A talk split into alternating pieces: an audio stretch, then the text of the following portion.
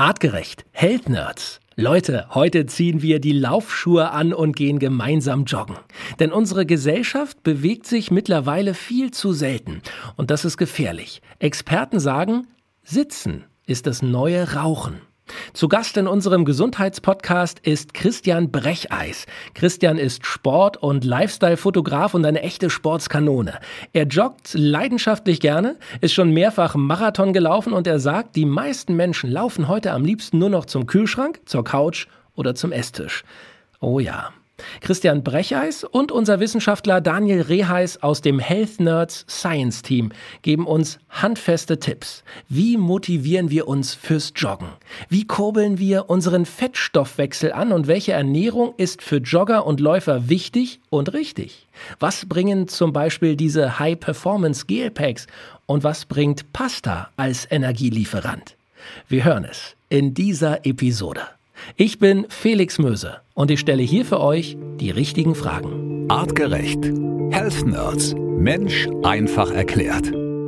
Wir Homo sapiens, wir sind fürs Laufen gemacht. Wir können sprinten, wir können rennen, joggen, wir können Marathon laufen und dass wir das können und dass wir so vielseitig sind, das ist nicht selbstverständlich. Wir wollen heute hier im Podcast übers Laufen sprechen, übers Rennen, übers Sprinten, übers sportliche Bewegen. Und natürlich wollen wir auch über die richtige Ernährung im Laufsport sprechen. Wir wollen darüber reden, welche Supplementierung macht Sinn, müssen Sprinter das gleiche zu sich nehmen wie Marathonläufer, machen Pasta-Partys Sinn, braucht es Gelpacks, was ist viel bla bla und was ist echt echte Wissenschaft. Das wollen wir heute besprechen. Und wir haben zwei Top-Gäste, wie ich finde. Ich freue mich sehr, dass er Zeit hat. Er ist einer der angesehensten, profiliertesten Content-Creator, wie man heute sagt. Also er ist ein genialer Filmemacher und Fotograf. Christian Brecheis zu Hause in München. Christian, an dich ein herzliches Willkommen. Schön, dass du unsere Runde hier voll machst. Vielen Dank für die Einladung, freut mich. Und ähm, wir haben natürlich auch unseren Wissenschaftler an Bord, Daniel Reheis. Ihr kennt ihn als den Gründer von Artgerecht und ihr kennt ihn als äh, ja, smarten Wissenschaftler aus vielen Podcast-Episoden hier. Daniel, auch an dich herzlich willkommen. Hallo Felix, ich freue mich. Christian, dass wir dich heute hier haben, wo es ums Thema Laufen und Sprinten geht, obwohl du ja äh, eigentlich Filmemacher und Fotograf bist, das hat den Grund, du bist selber extrem begeisterter Läufer. Du bist ein sehr drahtiger äh, Kerl, so wie ich dich kennengelernt habe. Da ist kein Gramm Fett zu viel. Und du bist jemand, der sich mit dem Thema Laufen und Sprinten viel auseinandergesetzt hat. Und Du bist auch zu deinem Job gekommen über den Sport. Wie war das damals? Zu meinem Job bin ich tatsächlich über den Sport gekommen und zwar über Snowboarden. Und da in erster Linie hat Laufen gar keine Rolle gespielt, weil das war ein sehr aktiver Lifestyle, den ich da hatte. Also da war ich in guten Jahren 100 Tage äh, am Berg und Laufen kam mir da Anfang 20 nicht so wahnsinnig in den Sinn. Aber später habe ich das dann sehr entdeckt und äh, muss ich schon sagen, es hat wirklich äh, mein Leben verändert, also in vielerlei Hinsicht. Wie oft läufst du? Ähm, jede Woche, jeden Tag, jeden Monat? Wie, wie oft bist du draußen? Also im Moment laufe ich äh, so drei, vier Mal die Woche, meistens Dienstag, Mittwoch, Freitag, Samstag. Und äh, das ist aber so ein, ein kleinerer Trainingsplan sozusagen, den ich gerade mache, nichts Übertriebenes. Was heißt denn das genau? Also wie viel läufst du da wirklich? Also es ist keine einfache Antwort, weil ich die harten Einheiten sehr konzentriert mache, eher zeitlich kurz. Das ist ganz gut. Das ist für den Körper keine so eine große Belastung. Und die meiste Zeit laufe ich ziemlich entspannt. Es gibt ja immer so diese typische 80-20-Regel. Ich habe es mir jetzt nicht in Prozent runtergebrochen, aber heute zum Beispiel war ich ganz entspannt quasi joggen, weil morgen möchte ich gerne einen längeren Lauf machen von fast zwei Stunden und das ist ganz gut, wenn man am Tag vorher mal ein bisschen laufen war. Daniel, ich habe es eingangs gesagt, wir Menschen, wir Homo sapiens, wir sind fürs Laufen gemacht.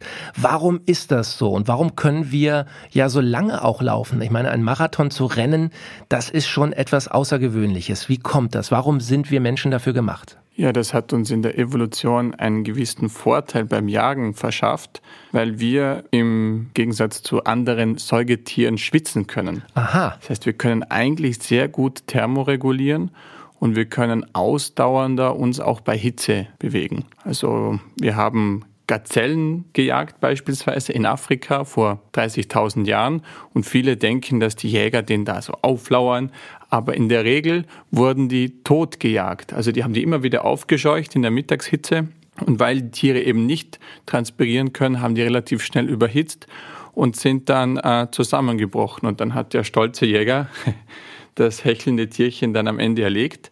Das war in der Regel so, wie die Jagd abgelaufen ist. Und darum sind Menschen sind eigentlich äh, geborene Läufer. Das hat uns in der Jagd den wie schon beschrieben, einen Vorteil verschafft. Also ich wusste, dass äh, Hunde zum Beispiel nicht schwitzen können, aber ist es also generell so, dass äh, die wenigsten Tiere tatsächlich Schweißdrüsen haben oder eben diese Thermoregulation haben wie wir Menschen, kann man das so sagen? Ja, weil wir Menschen sind ein eigenartiges Tier, weil wir haben kein Fell. Würde man als solcher auch erfrieren, aber wir haben natürlich ein entsprechendes Gehirn, um uns Kleidung äh, zu nähen, herzustellen, teilweise aus den Pelzen von anderen Säugetieren und dadurch konnten wir überleben und trotzdem schwitzen. Mhm. Ähm, ich habe gelesen von einem Fund, den man gemacht hat von, von Fußabdrücken in einem Flussbett. Das wird unter dem Begriff T8 in der Wissenschaft behandelt. Da geht es um einen australischen Sprinter von vor, korrigier mich, 19.000 Jahren. Was äh, konnte man aus seinen Fußabdrücken, die dort also versteinert in diesem Flussbett sind, was kann man daraus ableiten? Also man konnte relativ genau rekonstruieren, wie groß waren die. Das war eine ganze Gruppe, die über seinen halb ausgetrockneten See gelaufen ist, der dann ganz ausgetrocknet ist und die Fußabdrücke sind in den leicht äh, schlammigen Sand noch erhalten. Und der Anführer der Gruppe, der hat mal zugelegt an einem gewissen Punkt, der sogenannte T8, das war wohl das größte Männchen. Und der hatte äh, eine Geschwindigkeit am Ende drauf wie Usain Bolt. Wie der schnellste Mann der Welt. Das zeigt, dass Homo sapiens ein wahnsinniges ähm, Spektrum hätte, sich nach oben zu entwickeln, wenn er dann ursprünglich und ich sage jetzt mal artgerecht noch leben würde. Das heißt, dieser Urmensch vor 19.000 Jahren konnte in, äh, auf, auf sandigem Boden, barfuß logischerweise, ohne Hightech-Schuhe und ohne äh, federnde äh, Tartanbahn in einem Stadion, so schnell rennen oder sprinten wie der schnellste Mann der Welt äh, heute. Ja, so im Groben kann man das sagen. Okay, das zeigt im Grunde das Potenzial, das in uns Menschen steckt. Und darüber wollen wir auch natürlich noch sprechen gleich. Ja, wie können wir dieses Potenzial fördern? Was können wir tun, um uns eben zu optimieren, um uns wieder näher heranzuführen an unsere ureigenen äh, Fähigkeiten und Instinkte. Christian, ähm, was mich interessiert bei dir, du hast uns schon erzählt, also du bist äh, begeisterter Läufer, gehst äh, drei, viermal die Woche draußen laufen. Neben dem eigentlichen sportlichen Aspekt, was treibt dich an? Was führt dich immer wieder raus auf die Laufstrecke? Also ganz übergeordnet muss ich sagen, es ist einfach ein, das Gefühl. Ja? Es ist ein Gefühl, klingt jetzt vielleicht ein bisschen esoterisch, aber es ist erstmal ein, äh, fühlt sich das Laufen ganz gut an. Und ich rede jetzt da nicht von so einem Runners High, dass das jetzt irgendwie an einem Punkt kommt und man sich da ganz besonders toll fühlt, äh, sondern ich mag das gerne, draußen zu sein, einen Fuß vor den anderen. Ihr habt schon gesagt, das ist sehr artgerecht äh, zu gehen, zu laufen, zu atmen und halt da aufmerksam zu sein, ja, ein bisschen äh, das wahrzunehmen, wo man da unterwegs ist. Aber man kriegt eben auch ein ganz gutes Gefühl, vor allen Dingen, wenn man es regelmäßig macht, für seinen Körper. Ja, wo stehe ich da gerade? Habe ich irgendwie gut gegessen? Liegt mir noch was schwer im Magen? Habe ich gut geschlafen? Und man wird es irgendwann auch mal merken, selbst wenn man Stress hat oder sowas, dann funktioniert halt so ein Lauf an dem Tag nicht so besonders gut. Und dann gibt es sehr, sehr viele Faktoren und man kann mal so ein bisschen in sich reinhorchen, an was es liegt. Und das finde ich stellt so die Weichen für den Rest des Tages oder der Woche und ja, wie man so ein bisschen auch auf seinen Lebensstil guckt. Lass uns mal direkt auch einen Tipp geben für unsere Hörer, die vielleicht sagen, Mensch, ich wünschte, ich hätte auch äh, diesen Willen, diesen inneren Schweinehund so zu überwinden und wirklich jede Woche regelmäßig rauszugehen. Was kannst du äh, solchen Menschen, ja auch mir zum Beispiel raten? Äh, wie kann man sich motivieren, wirklich regelmäßig sich zu bewegen in dieser Art? Ja, ich glaube, es gibt ganz viele Faktoren, äh, die, die da eine Motivation sein können. Ich finde es grundsätzlich mal faszinierend. Also für dich, Felix, äh, also oder für uns, ja, also selbst mit 40 Jahren, wenn man sowas macht regelmäßig, irgendwann wird deine Lunge effektiver und du kannst mehr Sauerstoff aufnehmen. Ich finde allein das schon totalen Wahnsinn, dass man so Anpassungen vom Körper erfährt, ähm, einfach auf diese regelmäßige Beanspruchung.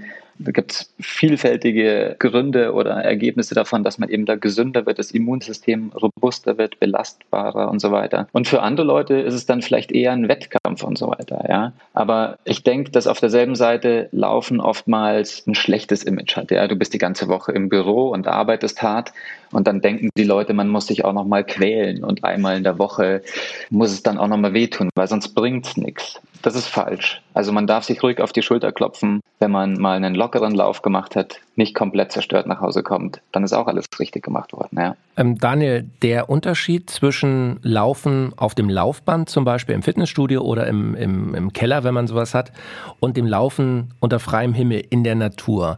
Aus äh, wissenschaftlicher Sicht, äh, wie würdest du den Unterschied einschätzen oder wie groß würdest du den Unterschied einschätzen? Ja, der ist natürlich schon massiv, weil wir Menschen sind Sinneswesen und wir sind eigentlich dafür gebaut, auf unebenem Grund äh, zu gehen, mal ein bisschen hoch, mal ein bisschen runter und eigentlich nicht immer so auf dieser geraden Strecke. Also ich persönlich finde ein Laufband ganz schrecklich, da kriegt man mich gar nicht hoch.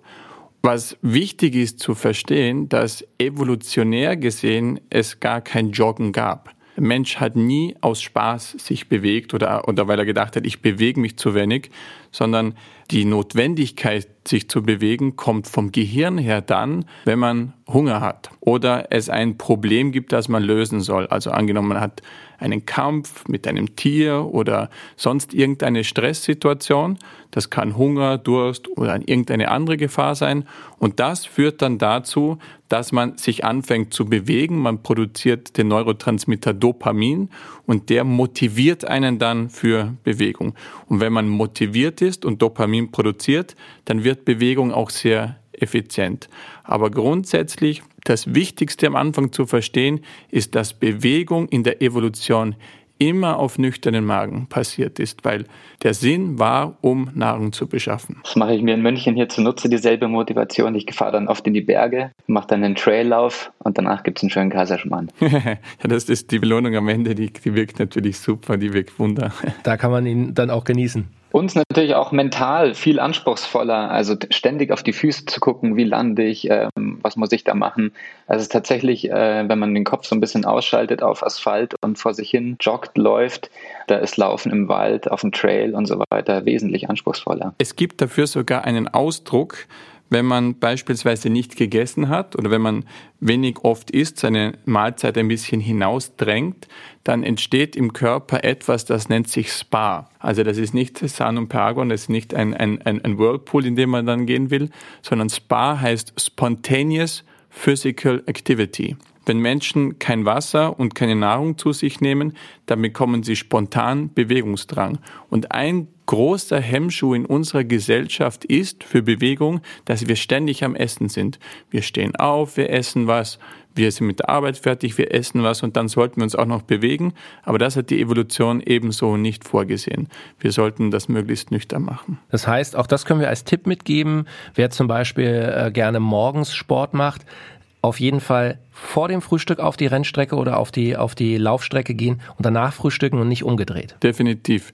Wenn man Bewegung nüchtern macht, und mit nüchtern meine ich sogar nichts trinken vorher, dann ist das Training um ein Vielfaches effizienter und viel physiologischer. Das heißt, eigentlich erfüllt dann Bewegung wieder seinen Urzweck und wenn man vorher etwas isst oder zu viel trinkt, dann äh, macht man sich seinen Trainingserfolg um bis zu 80 Prozent zunichte. Okay, das ist ein super Tipp. Lasst uns direkt nochmal beim Thema Ernährung äh, und Supplementierung bleiben. Ähm, wann macht im Laufsport äh, Supplementierung Sinn oder für wen ist das was? Sollte schon direkt ein Anfänger, der äh, mit dem Laufen frisch anfängt, ähm, supplementieren, in irgendeiner Form seinen Körper unterstützen? Oder ist das nur etwas für Profis? Also aus meiner Sicht äh, kommt es natürlich sehr darauf an, wie intensiv man trainiert. Wenn man Leistungssportler ist, dann ist es faktisch nicht möglich, dass man alles das, was man braucht, über die Nahrung konsumiert. Man schafft es vielleicht mit Ach und Krach, aber da muss man sehr, sehr diszipliniert sein. Und äh, bei Sportlern ist die Supplementierung, also von Vitaminen, Mineralstoffen, aber auch Eiweiß, am besten in der schon aufgespalteten Form als Aminosäuren, eigentlich fast unumgänglich. Daniel, vielleicht kannst du uns noch mal einen Einblick auch in unseren Körper, in unsere Biologie geben. Was passiert zum Beispiel bei einem Menschen im Körper? Woher zieht er die Energie, wenn er beispielsweise einen 100-Meter-Sprint macht? Wir hatten vorhin den Namen Usain Bolt als äh, Top-Sprinter. Und was ist der Unterschied zum Beispiel zu einem Top-Marathonläufer, der also über 40 Kilometer in gut zwei Stunden läuft?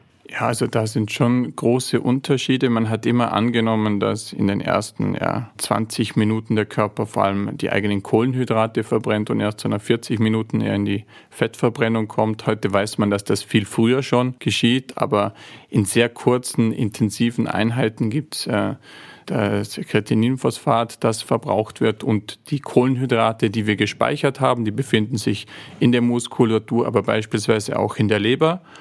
Und die Speicher sind ungefähr, je nachdem, äh, wie intensiv die Bewegung ist, nach 30 Minuten mehr oder weniger weg. Und dann geht es vor allem ans Fett. Das ist ein Prozess, der oft nicht gut funktioniert bei Menschen und den man eben trainieren sollte, so gut es geht. Und bei so einem Sprinter, der also 100 Meter in unter 10 Sekunden sprintet, das ist dann pure Energie aus dem Blutzucker oder aus den Kohlenhydraten. Wo kommt diese Energie her, diese gewaltige Energie? Das ist dann wirklich hauptsächlich die gespeicherten Kohlenhydrate plus Kreatininphosphat, ähm, das der Körper schnell verfügbar hat, das aber auch schnell verbraucht ist. Welche Rolle spielt Sauerstoff? Christian hatte vorhin was gesagt, die Lunge wird größer, je äh, häufiger man läuft, man nimmt mehr Sauerstoff auf. Wie entscheidend ist das für, ja, für ein gutes Gefühl und für einen gesunden Körper? Der Sauerstoff ist ja das Wesentliche, was wir natürlich brauchen, um uns bewegen zu können. Auf der einen Seite brauchen wir in unserem Blut viele rote Blutkörperchen und die sollten äh, möglichst äh, viel roten Blutfarbstoff enthalten und groß und, und happy sein. Dann können wir viel Sauerstoff transportieren. Aber wir sollten äh, natürlich auch von der Lungenkapazität her, dieses berühmte VO2 Max, in der Lage sein, auch viel aufzunehmen das kann man auch sehr gut trainieren, wenn man sich beispielsweise in die Höhe begibt. Viele Sportler machen ja Höhentraining, aber das kann ich jedem Laien empfehlen, beziehungsweise ich habe das auch mit meiner Oma gemacht, die äh, auch ein bisschen so multimorbid ist. Sie ging in ein Hotel, das war über 1200 Meter und hat sich einfach ganz moderat, also das war ein ganz gemütlicher Spaziergang, hat sich in der Höhe bewegt und hatte dadurch eine massive Besserung ihrer Symptomatiken. Und ich kann das jedem nur empfehlen, wenn man mal überlegt, wo man Urlaub macht, äh, in der Höhe. Das hat tatsächlich aufgrund des äh, Sauerstoffdrucks, ist das wie ein Trainingseffekt. Man nennt das dann auch Hypoxie. Jede Art von Extreme. Also ich habe schon gesagt, es ist manchmal interessant, dass man dehydriert, dass man seinen kompletten Speicher leert, dass man auf Fettverbrennung äh, abhängt und auch ein verminderter Sauerstoffdruck in der Höhe ist auch eine extreme Situation, die dazu führt, dass wir dann am Ende ausdauernder und äh, ja, stärker werden. Christian, ähm, du bist ja in, in München zu Hause und hast schon gesagt, du fährst gerne in die Berge zum Laufen. Hast du diesen Effekt in irgendeiner Form schon mal gespürt? Merkst du das auch, dass das Laufen in der Höhe dir im Nachgang etwas Positives bringt, dass da die Performance gesteigert wird? Also ich glaube, für ein richtiges Höhentraining, äh, das sind natürlich dann mehrere Wochen interessant. Da reichen jetzt meine Voralpen hier auf alle Fälle noch nicht. Aber es ist tatsächlich äh, auch, was ich so aus meinem äh, Umkreis eben höre, eine Sache, die tatsächlich den Fettstoffwechsel sehr begünstigt. Und das ist ja auch was, was man den ostafrikanischen Läufern, die ja wenn man da eigentlich guckt, wo da die Eliten herkommen, dann sind es Dörfer, die teilweise sehr, sehr hoch liegen, also teilweise auf 3000 Metern. Und äh, die sind ja so genetische Glücksfälle. Also die haben dann wirklich einen Fettstoffwechsel, äh, der ist unglaublich und der Fettstoffwechsel, der braucht sehr viel Sauerstoff und wenn dann ein äh, Elite Kipchoge, der Weltrekordhalter im Marathon, wenn der da läuft, der macht das halt alles in diesem berühmten aeroben Bereich, sonst könnte der das so gar nicht machen. Wenn man da ganz grob mal überschlägt, 42 Kilometer an die zwei Stunden, dann läuft er 21 km/h. Das ist unfassbar. Im Schnitt. Das ist gigantisch, ja. Also das schaffen einige kaum im Sprint mal für, für 50 Meter. Ähm, und das läuft ja halt zwei Stunden kontinuierlich. Das ist schon eine unglaubliche Leistung. Ich glaube, das schaffe ich nicht mehr mit dem Fahrrad. ja, wollte ich gerade sagen. Mit dem E-Scooter, bestenfalls. Der ist bei 20 km/h abgeregelt, ja. Das ist schon eine unglaubliche äh, Geschwindigkeit. Können wir festhalten, Laufen ist eigentlich etwas, das uns in die Gene gelegt ist und das wir eigentlich alle oder die meisten von uns viel zu wenig in der heutigen Zeit machen? Ich finde schon. Wenn ich meine Kinder anschaue, die haben nicht diesen berühmten Bewegungsdrang, den der Daniel vorher gesagt hat, sondern die haben ihren kindlichen Bewegungsdrang, die wollen laufen und das macht auch Spaß. Es ist halt einfach schwierig, glaube ich, wenn wir immer in unserer Sitzposition sind und äh, sehr wenig Alltagsbewegung haben und dann plötzlich eine Ausdauer erwarten oder wenn wir davon erwarten, dass ein bisschen Joggen alle meine Gewichtsprobleme löst oder sowas. Da werden oft die falschen äh, Erwartungen gestellt, aber insgesamt, glaube ich, kann jeder Mensch in einer gewissen Bandbreite wirklich davon profitieren zu laufen. Also es ist eine tolle Sache. Daniel, es gibt äh, das Sprichwort, darüber haben wir auch hier im Podcast schon mal gesprochen, Sitzen ist das neue Rauchen. Können wir das auch in Verbindung stellen mit der mangelnden Bewegung? Ist es das eigentlich, was es sagt? Also grundsätzlich bewegt sich unsere Gesellschaft viel, viel, viel, viel zu wenig. Da ist extrem viel Potenzial nach oben. Und äh, das muss nicht immer Laufen sein, das kann auch äh, ein Spaziergang sein. Ich erledige fast alles gehend, mein Einkauf, den Weg zur Arbeit. Also ich bin ein wahnsinnig äh, fanatischer Spazierer es gab eine ganz interessante Untersuchung, die Profiathleten gemessen hat von einer sehr bekannten Fußballmannschaft und manche hatten Werte wie Prädiabetiker. Also Insulin ist ja ein Hormon, das man auch braucht oder das eigentlich, äh, wenn das nicht funktioniert, das Krankheitsbild Diabetes man eher zu dicken, übergewichtigen Menschen geben würde, die sich kaum bewegen. Und da hat sich die Frage gestellt, wie ist es möglich, dass Menschen, die sich eigentlich sehr intensiv fast jeden Tag bewegen, dass die so schlechte Werte haben. Und dann kann man drauf, dass die teilweise acht Stunden vor der Playstation saßen. Und die Studie hat äh, gezeigt, dass man teilweise zu langes Sitzen kaum mit Bewegung kompensieren kann. Das heißt, wenn Menschen länger als eine Stunde sitzen, dann hat das so verheerende Auswirkungen auf den Körper, dass man das kaum mit Bewegung wettmachen kann. Und darum ist fast so wichtig wie Bewegung selbst, dass man nicht so lange sitzt. Also nach jeder Stunde sitzen sollte man aufstehen und sich kurz bewegen, so als ungefähr eine Minute und so, dass der Puls idealerweise über 100 geht. Das nennt man dann ein Sitting Break und dann kann man wieder sitzen. Aber zu lange sitzen ist wirklich für den Körper wahrscheinlich noch schlimmer als Rauchen. Daniel, an dich eine Frage und zwar als Tipp äh, für Laufeinsteiger ist es ja auch Gehen und Laufen zu mischen, also dass man eben grundsätzlich mal eine gewisse Zeit auf den Füßen verbringt.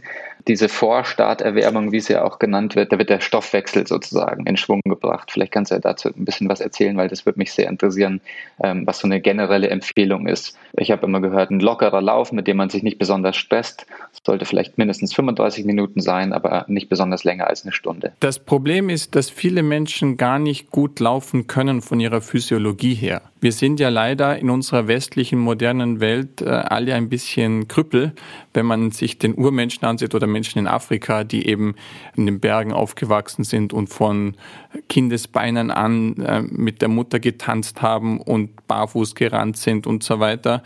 Also viele Menschen fangen an zu laufen mit einer Physiologie, die es gar nicht erlaubt dann bekommen die Sehnenansatzprobleme und so weiter. Und da bietet sich an, dass man äh, stattdessen einfach spaziert. Also beim, beim Joggen hat man ein bisschen stärkere Belastung auf das Knie und das bei manchen Menschen eben physiologisch nicht so ratsam.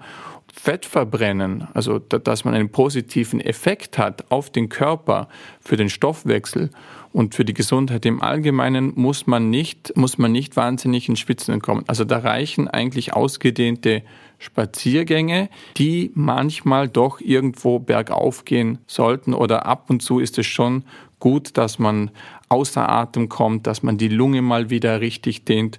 Und ich mache das in der Regel, indem ich äh, meinen Einkauf oder was ich sonst erworben habe, äh, in meinem vierten Stock hochschleppe.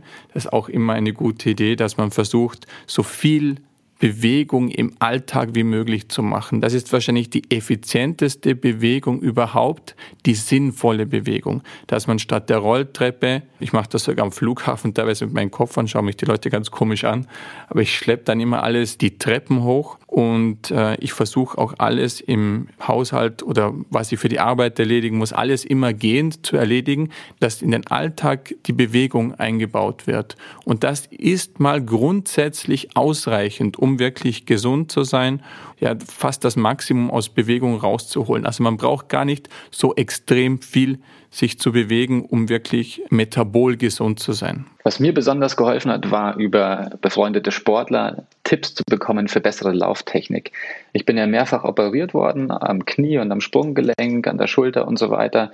und äh, war da auch äh, eine Zeit lang immer auf Krücken und habe Reha hinter mir und so weiter. Die Belastung da zu erkennen, wo die stattfindet, vielleicht nicht so sehr auf der Ferse zu landen, sich nicht so rein zu stoppen beim Laufen, sondern mehr unterm Körperschwerpunkt zu landen, eine Schrittfrequenz zu erhöhen.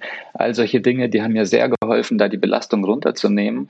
Und klar, also die Sehnen, äh, die Knorpel und so weiter, die brauchen ein bisschen länger, um sich an Belastung zu gewöhnen, als vielleicht jetzt nur die Muskeln für eine kurze Zeit. Und letzten Endes, ich laufe mittlerweile schmerzfrei.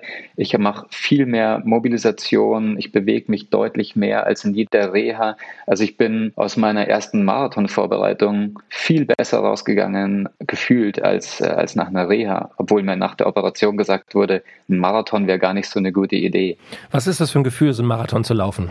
Erstmal muss ich sagen, vor dem ersten Marathon gab es einen Moment, da war dann so der erste richtig lange Trainingslauf mit einem, mit einem schnelleren Abschluss, so die ersten 20 Kilometer noch gemächlich und dann nochmal so 10 Kilometer schnell und dann zwei Kilometer auslaufen, 32 Kilometer. Und da gab es einen Punkt, wo ich gemerkt habe, wow, ich kann diese 10 Kilometer in meiner Wunschgeschwindigkeit laufen, nachdem ich quasi gerade einen Halbmarathon gelaufen bin. Und das hätte ich vorher nie für möglich gehalten. Mir wurde gesagt, ich soll keinen Marathon laufen. Das ist vielleicht eine Empfehlung von Ärzten, äh, wenn man generell jetzt unvorbereitet einen Marathon läuft, ist sicherlich nicht besonders gesund. Aber wenn man sich darauf vorbereitet und da sich auch genügend Zeit nimmt, dann ist es überhaupt kein Problem. Und dieses Gefühl, dass man länger gelaufen ist und schneller gelaufen ist, als man das jemals gedacht hat. Das ist unbeschreiblich.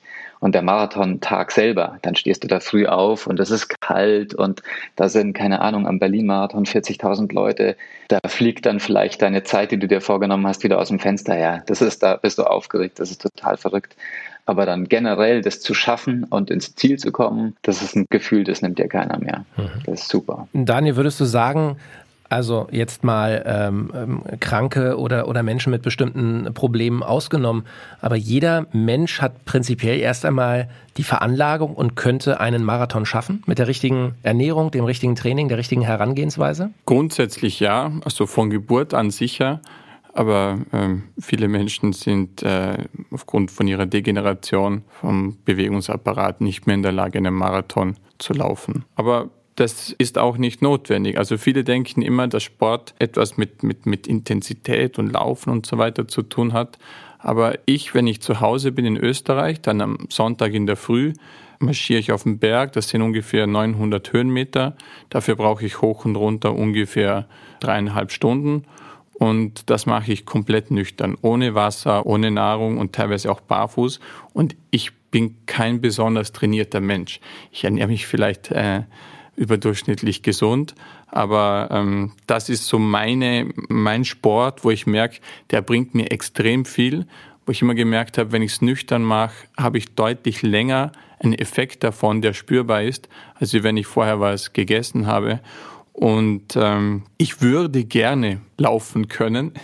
Also ich, ich habe noch nie da den Zugang gefunden. Also manchmal komme ich ins Rennen, gerade in den Bergen. Also dann, dann, dann überkommt es mich und dann ist wie so ein, ein, ein Adrenalinkick, der da durchgeht. Also ich kann das, äh, glaube ich, sehr gut nachempfinden, äh, wie das ist, ähm, Laufen. Und ich kann jeden nur beglückwünschen, der Zugang zum Laufen gefunden hat, die Technik erlernt hat und das ohne Schmerzen tun kann. Also das ist sicher möglich, ja. Vielleicht muss man dann sogar laufen, wenn du schon sagst, die Menschen dann degeneriert und so weiter, eben auch als Sport betrachten und eben sich dem so nähern. Ja. Also ich gehe auch nicht auf den Tennisplatz und schlag eine Stunde 100 Prozent Maximalkraft auf den Ball drauf, sondern da nehme ich mir vielleicht einen Lehrer und äh, ich spüre mich erstmal warm und mache solche Sachen. Und das darf man bei Laufen dann in dem Fall eben auch nicht vergessen, wenn das eben was ist, was nicht ständig in meinem Leben vorkommt oder in meinem Alltag. Also ich glaube, es gibt so Zahlen, dass man früher gesagt hat, die Menschen waren äh, mehr als vier Stunden am Tag aktiv, körperlich aktiv.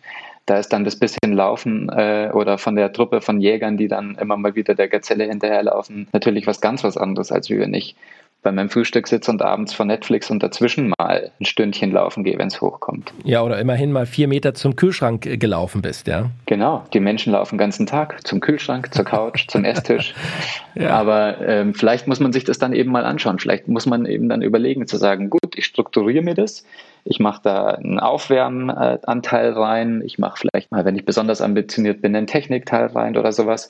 Und oder ich würde jedem Freizeitläufer empfehlen, auch wenn er kein Trainingsziel hat, trotzdem die Läufe zu strukturieren. Auch zu sagen, heute laufe ich mal nicht besonders viele Kilometer, aber dafür lange. Und dafür komme ich aber ins Büro zurück, kann mich hinsetzen, esse dann mein Mittagessen und bin happy und bin belastbar und fühle mich dabei gut. Und an einem anderen Tag kannst du sagen, so, heute stehe ich gut in Kraft und habe ein Workout und mache da einen Haken dahinter. Heute kann ich mal schwitzen und leiden. Aber dass man eben auch eine, eine Bandbreite hat. Super. Männer, das sind echte Lifehacks hier. Ich finde es klasse, weil es immer konkrete Tipps sind, die jeder sofort irgendwie vielleicht für sich adaptieren und anwenden kann.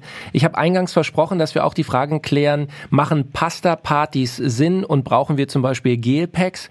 Ähm, Christian, direkt die Gelpack-Frage an dich.